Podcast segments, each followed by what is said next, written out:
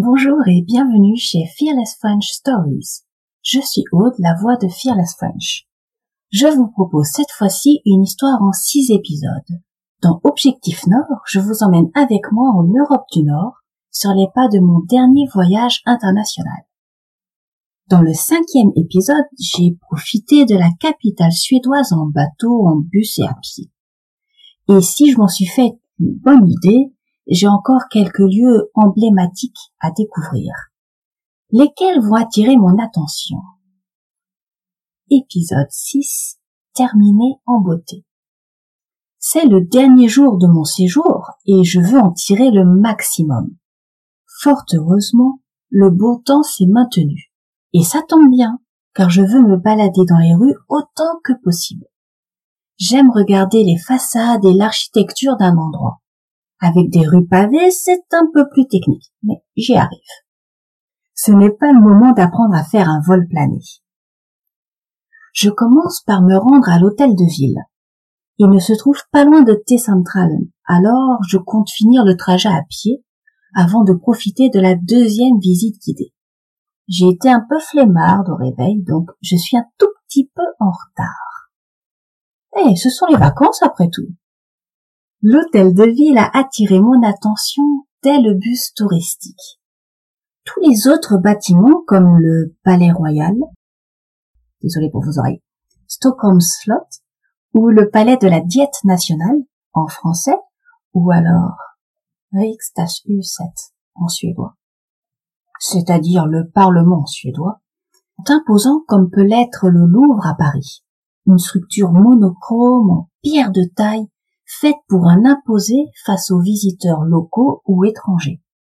Ce bâtiment-là est en fait en briques rouges, entouré de jardins, et il ressemble vraiment à un palais italien de la Renaissance.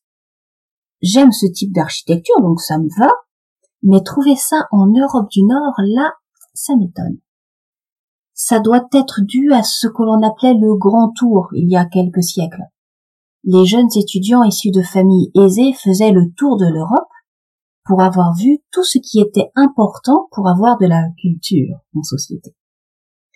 Et on se focalisait pas mal sur l'Antiquité et la Renaissance à ce moment-là. Ce ne sont que des suppositions, et je ne suis pas sûr du tout que ce concept s'applique à la Suède. Donc, il faut que j'en sache plus. Vous le savez, j'ai toujours beaucoup de questions, donc nous pouvons d'ores et déjà plaindre la guide conférencière. Je suis arrivée trop en avance pour la visite de 10 heures, ou en retard pour la visite de 9 heures. Tout dépend de comment vous voyez les choses. Donc j'en profite pour flâner dans le jardin à hauteur du lac ou presque, et prendre des photos et le soleil. Un vrai tournesol. Je commence cette visite de la Stockholm Status par la salle bleue où se déroule tous les ans le banquet des prix Nobel. Je dois avouer que j'ai vu quelques images, mais je n'ai jamais prêté attention à la cérémonie ni au prix. Mais notre guide nous détaille l'ambiance et l'importance de l'événement de manière tellement vivante que moi aussi, j'ai l'impression d'y être.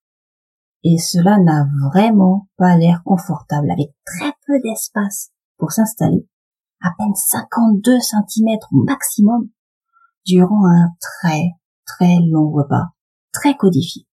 Je n'aimerais absolument pas y assister. Le reste de la visite se déroule sans accroc et en un éclair. Je ne vois pas le temps passer.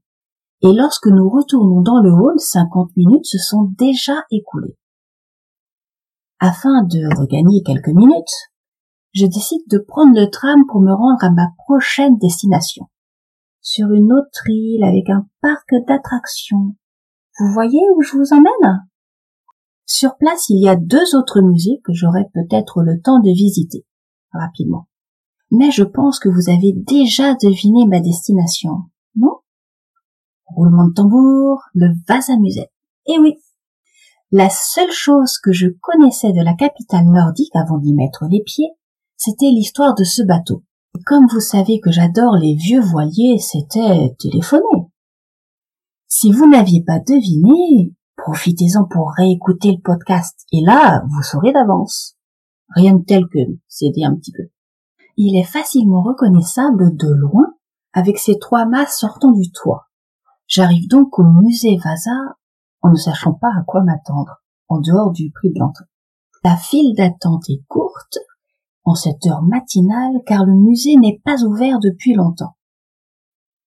J'ai donc l'espoir qu'il n'y ait pas trop de visiteurs et que je puisse circuler à mon aise. Je suis frappé par le froid en rentrant. L'air y est sec et la lumière plutôt faible. C'est un contraste saisissant avec l'extérieur. Et au bord de ce musée traîne un immense navire en bois sombre.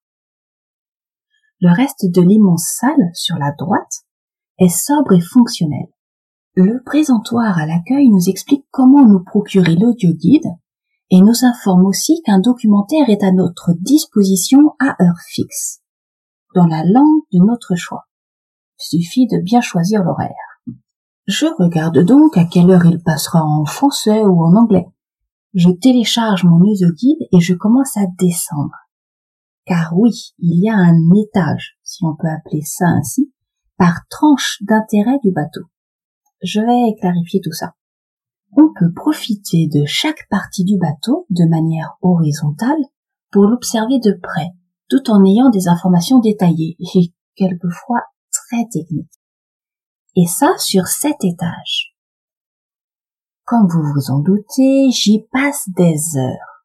Quatre, pour être précise. Et j'ai pu réaliser un petit rêve d'être à l'intérieur d'un de ces galions. Non, pas à bord de l'original. Il y a une réplique grandeur nature de l'entrepont dans lequel on peut se rendre compte de ce à quoi l'intérieur ressemblait à l'époque, mais sans les canons, l'odeur, le bruit et la fumée. Pour tout vous dire, je ne suis pas grande, mais je devais baisser la tête, et c'était assez sombre et plus étroit que ce à quoi je m'attendais. Trop de films de pirates et de flibustiers, sans doute je finis par sortir du musée et je me réchauffe un peu à l'extérieur avant d'aller voir un autre musée à côté. J'avais naturellement pensé au musée viking, mais j'ai changé d'avis en arrivant devant. Je me suis rabattu sur le Nordiska Museum. On ne peut pas dire que j'ai été déçu, non, mais je suis rapidement ressorti. C'était bien expliqué, mais trop expliqué. Avec un peu de patience, j'aurais pu y passer quelques heures. Cependant, ça ne me parle pas. Trop impersonnel, peut-être. Je profite donc de ma fin d'après-midi, quand les musées sont fermés, pour découvrir d'autres stations de métro et les quartiers les plus proches. Et même si je rentre exténuée, je suis ravie d'avoir pu en voir autant en si peu de jours. Le lendemain, c'est le grand départ.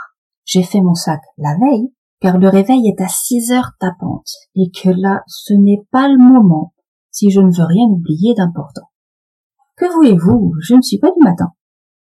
Je jette un dernier coup d'œil à mon logement, et bardé de toutes mes affaires, je rends les clés avant de prendre le métro, qui me conduira à Tessentralen, comme toujours. J'avais plusieurs manières de rejoindre l'aéroport d'Arlanda, l'aéroport de Stockholm, mais j'ai choisi la version la plus simple pour moi de si bonheur. L'Arlanda Express me promet, avec la facilité et une grande fréquence, mais sans le charme désuet de ce fameux train noir à la bande rouge d'un certain film. L'Arlanda Express donc me promet de me mener à l'aéroport en 20 minutes, avec un confort et un tarif bien meilleur que pour allier mon domicile à Orly où j'atterrirai tout à l'heure. Mon avant-dernier trajet se déroule sans accroc. Et je croise même un élan étonnamment calme circulant sur la voie d'à côté. De vous à moi, j'espère qu'il aura regagné la forêt sans souci. L'aéroport est plus petit que ce à quoi je m'attendais, mais nettement plus agréable et confortable. Mon voyage se termine bien en bronzant à quelques kilomètres d'altitude pendant deux bonnes heures avant de rejoindre le tumulte parisien auquel je suis habitué. Je suis de retour à Paris. Toute bonne chose a une fin. Mais ça peut se répéter, non? Je vous remercie de m'avoir suivi dans mon voyage vers le nord de l'Europe et le sud de la Suède. J'ai noté. Je vous remercie de m'avoir corrigé. Si vous ne l'avez pas fait, je vous invite à écouter les six épisodes d'Objectif Nord, là où vous écoutez vos podcasts habituellement. N'hésitez pas à commenter, partager, à mettre deux étoiles. Ça permet à plus de monde de connaître le podcast. Abonnez-vous et ne manquez aucun épisode de Fearless French Stories. À bientôt.